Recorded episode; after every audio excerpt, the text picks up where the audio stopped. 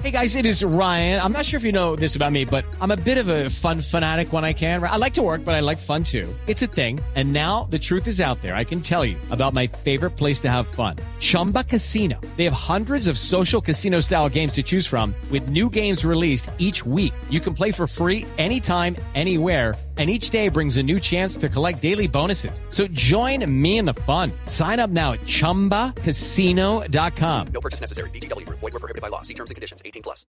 Pues es que permítame, porque en la línea hubo Mario para hablar sobre ese tema que dice Oscar, que nos cae perfecto. Está Hernando Tatis, que es el director ejecutivo de la Cámara de Transporte eh, de Pasajeros de la ANDI. Señor Tatis, bienvenido a Mañanas Blue. Gracias por estar con nosotros. Eh, muchas gracias a ustedes, muy buenos días eh, para ti Camila, para todo tu equipo y en especial a toda la audiencia.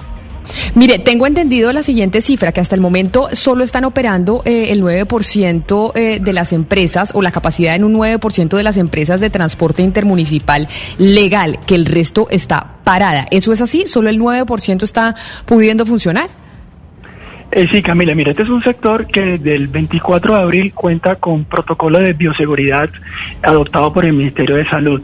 En los meses de abril, eh, la reducción en los viajes fue del 99%, es decir, tuvimos una operación del 1%, en el mes de mayo subimos un poco al 4% y en el mes de junio, que es la cifra que se tiene oficialmente, el sector ha operado con una reducción del 91%, es decir, que estamos prestando un servicio en un 9%, como tú lo señalas, es correcto, lo que ha permitido movilizar a pasajeros efectuados eh, más o menos a 650 mil pasajeros.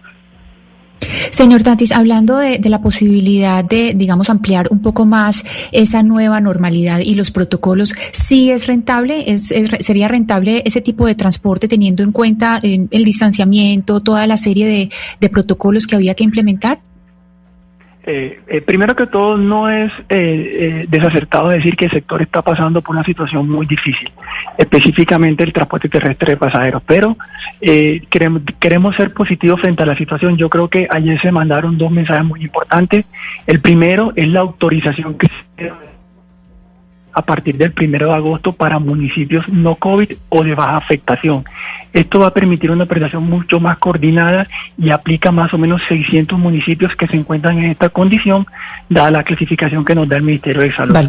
Ahora, también ha sido acertado los mensajes de aumentar la ocupación del transporte urbano que está en el 35% y entendemos también que se va a aumentar la ocupación en el transporte público intermunicipal que está en un 50%. Ahora, esta propuesta que hace la ministra la hace con base en la evidencia científica que ella eh, eh, ha analizado, puesto que les está demostrando que las personas se contagian mucho más en los sitios de trabajo por descuido que en los medios de transporte público, los cuales son seguros siempre que se utilicen los adecuados protocolos de bioseguridad. En ese sentido, será muy importante para el país conocer los resultados de la reunión que se va a dar al interior del gobierno, que entendemos va a ser el próximo lunes entre el Ministerio de Transporte y el Ministerio de Salud, donde ellos van a exponer toda la evidencia científica sobre la importancia de aumentar la capacidad o los niveles de ocupación para que podamos llegar a una ocupación más o menos del 75%. Sabemos que en principio en la operación que ellos tienen eh, no da para un 100%, nosotros consideramos que debería ser del 100%, tales como lo han adoptado en países como Perú o en España. Señor Tati, lo cierto es que estos eh, estudios científicos de los cuales habla y habló la ministra esta mañana en Blue, pues son conforme al transporte público dentro de las ciudades. Pero ah, cuando hablamos del transporte, digamos, entre los municipios, no hay un riesgo latente en que se muevan por medio de este transporte personas de municipios no COVID a COVID, etcétera, y traigan el virus a lugares que de pronto son, digamos, remotos y no tienen la capacidad en salud para atender a estas personas. No hay un riesgo ahí latente. ¿Cómo podría la empresa, digamos, poder gestionar este riesgo dentro de la operación? Los estudios que tenemos nosotros, lo que se ha evidenciado a nivel internacional es que los medios de transporte, inclusive el intermunicipal, no son los focos de contagio. Sí, ahora bien, siempre y cuando se cumplan los adecuados protocolos o el cumplimiento de estrictas condiciones de bioseguridad. Eh, lo, que, lo que ocurre en Colombia es un contrasentido, porque lo que está pasando es que las necesidades de movilización de pasajeros de un municipio a otro están siendo atendidas, pero están siendo atendidas por el transporte ilegal. Eso le quería yo preguntar, eso le quería preguntar yo, señor Tatis, porque estamos hablando que solo el 9% del transporte legal está funcionando, pero esa pregunta de mi compañera Valeria sobre si el virus se traslada de un municipio a otro, eso ya puede estar sucediendo en este momento por cuenta del transporte ilegal, porque esa demanda por, eh, por transporte público intermunicipal, pues la está cubriendo el ilegal y no el legal. Sí, tal como usted menciona, el transporte es como la vida, siempre se abre camino. Es decir, cuando una persona tiene una necesidad de movilización, lo hace. Y hoy en día esas necesidades de movilización, desde que comenzó la pandemia, se han atendido con el transporte ilegal. El servicio de transporte ilegal ha crecido durante esta etapa de, crisis o de pandemia de forma exponencial y se convirtió en el mayor dolor de cabeza de los empresarios ya sumadas sus ya conocidas falta de liquidez, puesto que eh, el cumplimiento de estos protocolos de los que estamos hablando y que son definidos por el MinSalud no se abarcan o no se aplican en el transporte ilegal. Entonces, y además, es una el transporte ilegal es prácticamente imposible controlarlo. Nosotros trabajamos de la mano con las autoridades, con la DITRA, y ellos hacen todo el esfuerzo y el reconocimiento para poder controlar, pero es imposible colocar un policía en cada calle y en cada esquina, y es imposible que con operativos en carretera pueda usted controlar este fenómeno. Sí. Pero mire, señor Tati, le voy a dar datos de la región Caribe nomás. Anualmente, las dos empresas más grandes de la región Caribe, que son Brasilia y Unitrasco, movilizan 4.5 millones de personas al año. Y, y en este momento, el 97% de sus vehículos, de sus buses, están parqueados no se está movilizando. Ese, esos, cuatro, esos cuatro millones quinientas mil personas, ¿cómo se están movilizando en la región Caribe? ¿De qué manera lo están haciendo si no es de manera ilegal? Es decir, que, ¿cómo, pero mientras se, están quebrando las empresas legales de transporte, el negocio se mantiene por, por, el otro lado, como lo que dice Camila y dice Valeria, con el riesgo de que se esté propagando el, contagio. O sea, estamos quedando en el peor de los mundos. Correcto, estamos totalmente de acuerdo y eso era lo que yo quería expresar.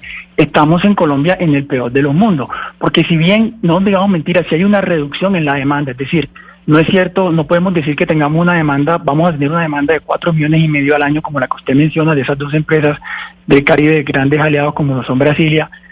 Sí es cierto que las necesidades del poco pasajero que hay están siendo atendidas en su mayor parte por el transporte ilegal, lo cual es un contrasentido porque estamos controlando al formal, exigiéndole estrictos protocolos, reduciéndole la demanda y exigiéndole el cumplimiento de eh, planes pilotos que en el momento de la coordinación, cuando ya se puede coordinar una operación de transporte de un punto de origen a un destino, ese pasajero decide moverse de transporte ilegal, porque el pasajero, si le dejamos la condición, va a moverse en el medio que exista, y si lo invitamos y le damos la respuesta en el transporte ilegal, pues lo va a tomar. Por eso es que lo que debemos hacer es promover el transporte legal, que es la manera más segura de controlar y hacer secos epidemiológicos, tanto origen y destino, partiendo de las terminales y llegando a todos los municipios. Y de hecho, en el 301-764-4108, que es nuestra línea de WhatsApp, hay un oyente desde Barranquilla que se llama Pablo, que nos está diciendo eso precisamente, señor Tatis, que uno, por ejemplo, entra a la página de Brasilia, dice Pablo, que está bloqueada, pero que si uno quiere viajar, por ejemplo, a Medellín, de Barranquilla a Medellín, tiene que irse a la terminal de transporte y allá lo llevan, pero le cobran el doble, otro, otro bus eh, pirata. Es decir, sí está funcionando el, el sector transporte, pero no de manera legal. ¿Qué les dice a ustedes el ministerio? Porque el problema está, ya sabemos que está en todo el país. El ministerio que responde frente a la reactivación del, transporte intermunicipal, o cuál ha sido su respuesta. Eh, la respuesta fue la que mencioné al inicio, de que van a permitir la operación a partir de mañana, primero de agosto, entre municipios no COVID y municipios de baja afectación. Frente a los municipios de afectación moderada o afectación alta, se mantienen los, los famosos planes pilotos. ¿Qué tengo que yo que decir de los planes pilotos? Nosotros creemos que los planes pilotos no son la respuesta al problema. Sí, primero porque son muy complejas su implementación, es decir, es muy complejo para un empresario tener que coordinar una operación de origen y destino con todos los mandatarios por la cual transite la ruta. Y segundo, porque no se necesita en este sector que, como le decía, si bien ha tenido una demanda mínima, ya ha logrado en estos últimos tres meses mover a 650 mil pasajeros. Luego consideramos que ese es el mejor piloto. ¿Sí? Ahora, nosotros hemos puesto todas las quejas y todas las denuncias contra el transporte ilegal Incluso el transporte ilegal ya no se trata de una violación a la norma de transporte, y esto me parece muy importante que lo entienda la audiencia, sino que se trata de una violación a una norma de salud que pone en riesgo la vida y la salud de las personas, puesto que en el transporte ilegal no hay ningún protocolo y es donde viaja el COVID, es donde viaja el virus. Entonces es muy importante que el país tenga ese nivel de conciencia, pero además afecta al pasajero, porque si bien eh, se presta el servicio, se cobra hasta cinco veces. Nosotros hemos tenido casos en los cuales hemos identificado que una ruta, por ejemplo, Bogotá-Villavicencio, que está alrededor de los 25 mil pesos, se está cobrando a 150 mil. E incluso se está induciendo a cometer delitos a los pasajeros, puesto que hay empresas que en las redes sociales que están ofreciendo carnés, certificados laborales, todo falso para eh, hacer incurrir a las personas o crear una falsa percepción que se encuentra dentro de una excepción, lo cual lo lleva a un problema muchísimo más complejo que incluso ha producido capturas por la operación articulada que tenemos nosotros con la autoridad de tránsito, quienes nos han colaborado siempre de sobre la manera para tratar de mitigar este fenómeno, pero que golpea muchísimo al sector. Pues vamos a ver entonces cómo empieza a funcionar y cómo les va con, eh, con eh, el transporte intermunicipal desde mañana entre los municipios no COVID o de baja eh, afectación. Señor Hernando Tatis, director ejecutivo de la Cámara de Transporte de Pasajeros de la ANDI, mil gracias por estar con nosotros y habernos explicado esta situación del transporte intermunicipal que se vive en todo el territorio nacional.